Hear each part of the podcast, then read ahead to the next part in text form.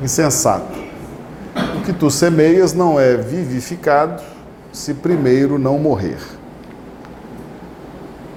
Então, nos interessa aqui na análise de hoje, especificamente,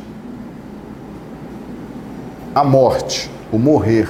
Porque a morte ela pode ser aproveitada, essa palavra morte pode ser aproveitada de várias formas. Né? Simbólica, né? Simbólica.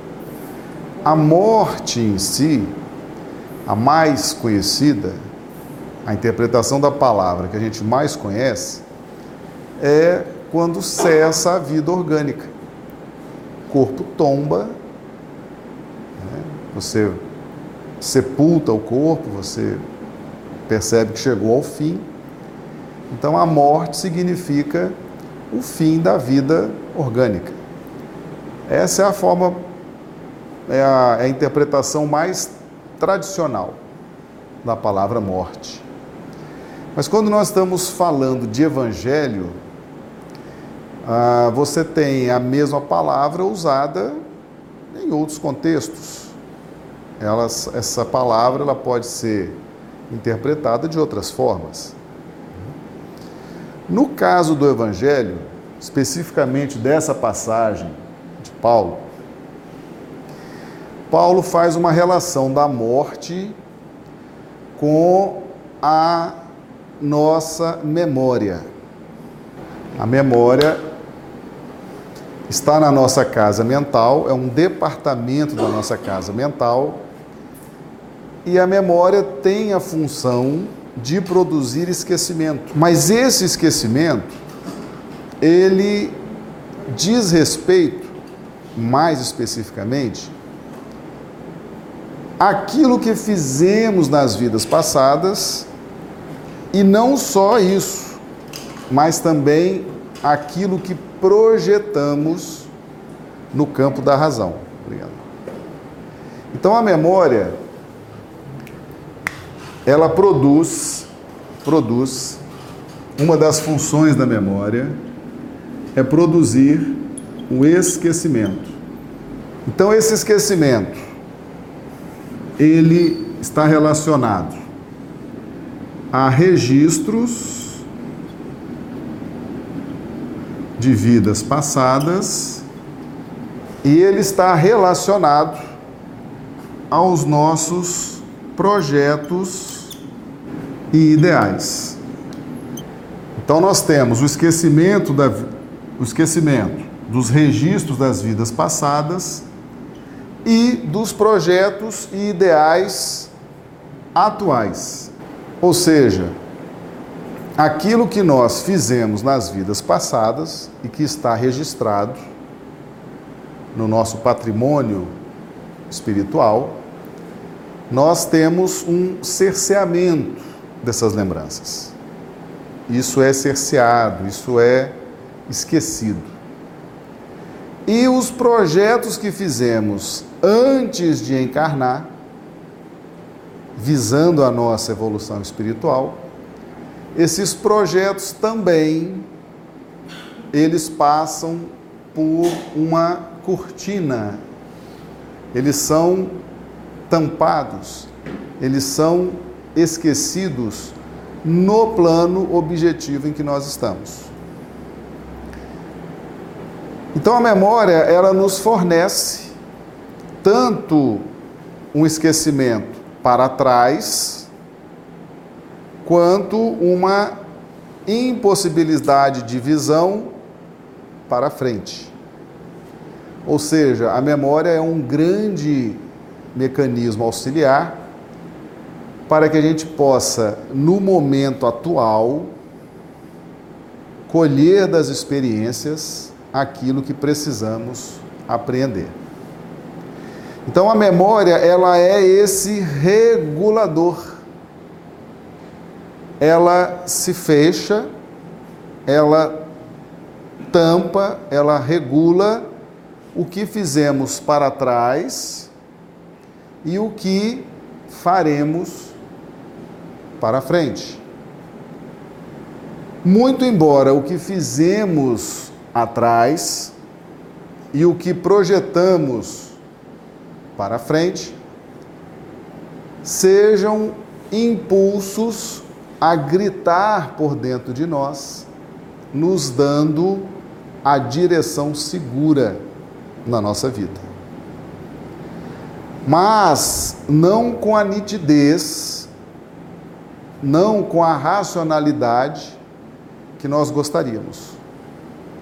Nós temos um rumo, temos as reminiscências, temos as tendências, mas a memória nos impede essa racionalização exata do pretérito e do futuro. Então a memória tem uma relação muito grande, muito grande, com o nosso campo racional. É um instrumento muito ligado ao nosso campo racional. Isso é de fundamental importância para que a gente possa compreender essa finalidade e para que a gente possa entender o contexto de como Paulo trabalhou aqui o termo morte.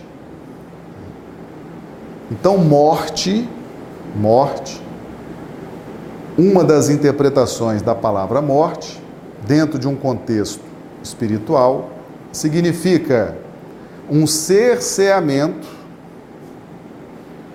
dos registros do passado e um cerceamento dos projetos futuros. E a memória vai controlando esse jogo dos impulsos da retaguarda, dos impulsos do superconsciente, dos impulsos do consciente. E qual a finalidade de tudo isso? Para que nós possamos, e aí vem o sentido da morte nesse versículo. Quando nós estamos encarnados, quando nós estamos encarnados, a nossa linha do sentimento, essa linha do sentimento, não sofre cerceamento. Então, o cerceamento se dá no campo da racionalidade, tanto dos registros do passado, quanto dos projetos do futuro. Você não tem essa racionalidade explícita, aberta, para você estar o tempo todo consultando, compulsando, analisando. Mas você tem nenhuma interferência da memória no campo do sentimento. O sentimento ele está livre. O sentimento ele é hoje o que foi ontem e é o que será no futuro. Não há cerceamento de sentimento. Tá? A memória age nos registros racionais. Então nós estamos com o sentimento livre, estamos com o sentimento desperto, e é através dos impactos no sentimento, quando nós sentimos as experiências, que nós vamos então elaborar juntamente com os novos conhecimentos da vida atual. Vamos elaborar os novos conceitos acerca das experiências. Então, todos nós estamos vivenciando uma liberdade no campo do sentimento. E as experiências estão sendo vividas por nós. Mas, se nós não somarmos a essas experiências e a esse sentimento, não somarmos novos conhecimentos, nós vamos entrar numa faixa de repetição das experiências, repetição das soluções que damos às experiências, porque o sentimento não se alterou. O que sentíamos na última encarnação é o que sentimos hoje. E se não somarmos novos conhecimentos espirituais, nós não vamos elaborar novos conceitos e, consequentemente, não vamos mudar a nossa forma de sentir.